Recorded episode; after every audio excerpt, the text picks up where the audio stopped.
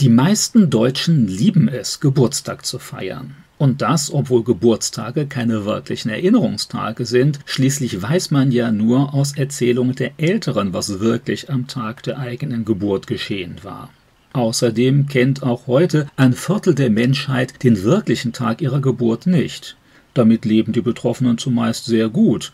Falls man einen Pass braucht, wird dort einfach ein beliebiges fiktives Datum eingetragen. Ab einem bestimmten Alter feiern Menschen zwar noch immer gerne Geburtstag als willkommenen Anlass, um mit den Freunden und der Familie zusammen zu feiern, eigentlich aber wollen sie nicht wirklich an ihr Lebensalter und damit an den unaufhaltsam näherrückenden Tod erinnert werden. Zeugen Jehovas kritisieren Geburtstagsfeier, weil sie nicht positiv in der Bibel erwähnt werden. Tatsächlich beschreiben die einzigen beiden Stellen, an denen in der Bibel über Geburtstage gesprochen wird, ausschweifende Feste gottloser Herrscher. Der Pharao ließ anlässlich seines Geburtstags seinen Mundschenk begnadigen und einen Bäcker hinrichten, wird im Alten Testament berichtet. 1. Mose 40, Vers 20. Bei seinem Geburtstagsfest betrank sich der neutestamentliche König Herodes und stimmte leichtfertig der Enthauptung Johannes des Täufers zu. Matthäus 14, Vers 6. Und stieß nicht auch Hiob während eines Geburtstagsfests ein schweres Unglück zu, argumentierte man früher unter Christen. Alle seine Söhne starben, als die Festgesellschaft unter einem einstürzenden Dach eines Hauses begraben wurde. Zitat Ausgelöscht sei der Tag, an dem ich geboren bin, und die Nacht, da ich sprach, ein Knabe kam zur Welt. Hiob 3, Verse 1 und folgende, heißt es dazu im Alten Testament. Allerdings gibt es in der Bibel auch keine direkte Kritik oder gar ein Verbot von Geburtstagsfeiern. Für die Normalbevölkerung waren diese Feste zu biblischen Zeiten weitgehend unbekannt. Viele Menschen kannten nicht einmal ihr Geburtsdatum, weil man das damals für nicht so wichtig ansah. Schon gar nicht betrachteten sich die meisten Menschen als so erinnerungswürdig, dass sie zumindest einmal im Jahr sich selbst feiern wollten.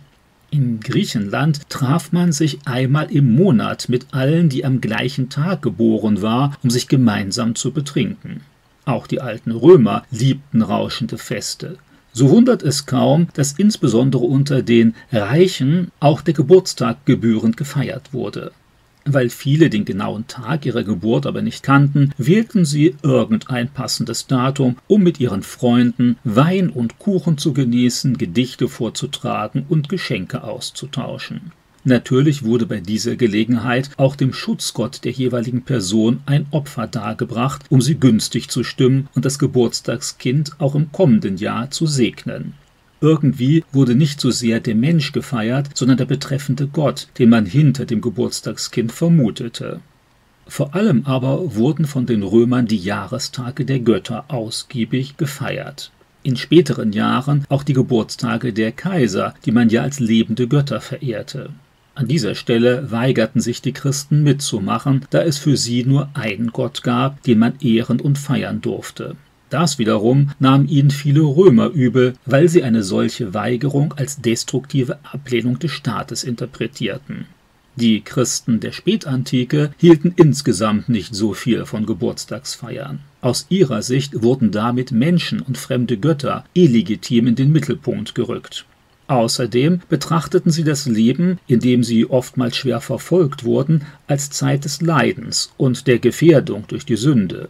Vielmehr begingen sie deshalb die Todestage feierlich, insbesondere die der Märtyrer für den Glauben an Jesus Christus. Den Todestag betrachtete man als Befreiung aus dem irdischen und als Eingang in das himmlische Leben. Das empfand man als viel bedeutenderen Grund zum Feiern als das Geborenwerden in eine von Sünde gekennzeichnete Welt. Weil aber auch viele Christen durchaus gerne Geburtstag feierten, begnügten sich manche Prediger mit einem Aufruf zum Maßhalten. Wenigstens sollten die Gläubigen nicht zu viel trinken und keiner sexuellen Ausschweifung nachgehen. Ab dem vierten Jahrhundert feierten Christen dann allerdings vollkommen legitim das Christfest, die Geburt Jesu. Jesus betrachtete man in den nächsten tausend Jahren als den einzig irdisch Geborenen, den man mit gutem Gewissen so umfassend ehren und feiern konnte. Schließlich ging es darum, Gott und nicht den Menschen in den Mittelpunkt zu stellen. Im gesamten Mittelalter feierte man höchstens die geistlichen und weltlichen Herren, vor allem natürlich Gott und seinen Sohn Jesus Christus. An die Geburt und das Leben wichtiger Menschen sollte und wollte man sich gerne erinnern. Dabei wurde ehrlich oder mit sanftem Druck ein Loblied auf die eigenen Herren gesungen, die meistens eifersüchtig darauf achteten, dass ihnen kein anderer vorgezogen wurde. Hierbei ging es um die Sache der Ehre, die in früheren Jahrhunderten sowieso weit wichtiger war als heutzutage. Die Feier des eigenen Geburtstags ist eigentlich ein Ergebnis der europäischen Aufklärung. Erst zu dieser Zeit begann man in allen Schichten der Gesellschaft seinen eigenen Geburtstag zu feiern, vor allem in Deutschland. Durch deutsche Auswanderer verbreitete sich Geburtstagsfeiern weltweit und mit ihnen beliebte Bräuche, wie das Singen von Geburtstagsliedern, Geschenke oder das Ausblasen der Geburtstagskerzen. In der Neuzeit führte der Staat genaue Geburtsregister ein nicht so sehr, um später einen Anlass zum Feiern zu haben, sondern um die Steuer korrekt einzutreiben und die jungen Männer rechtzeitig zum Militär zwingen zu können. In protestantischen Regionen, die den Individualismus deutlich stärker betonten, wurden Geburtstage ab dem 17. Jahrhundert verbreitet gefeiert.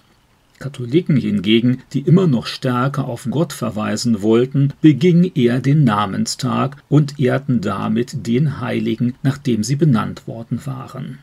Zur weiteren Popularisierung des Geburtstagsfests trug ab dem 18. Jahrhundert die zunehmende Höherbewertung der Kindheit bei. Geburtstagsfeiern wurden zum typischen Kinderfest. Im 19. und 20. Jahrhundert trat Gott im Bewusstsein vieler Menschen immer weiter in den Hintergrund. Zunehmend stellte der Mensch sich selbst in den Mittelpunkt und damit natürlich auch seinen Geburtstag.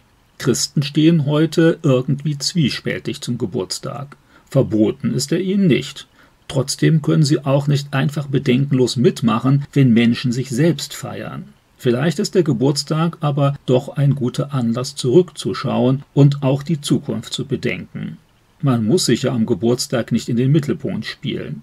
Ein Christ könnte sich an diesem Datum daran erinnern, dass alles, was er ist und kann, letztendlich von Gott stammt. Er hat im vergangenen Jahr geholfen, beschenkt und die geistliche Perspektive erweitert. Hier gibt es gleich mehrere Gründe, Gott Danke zu sagen.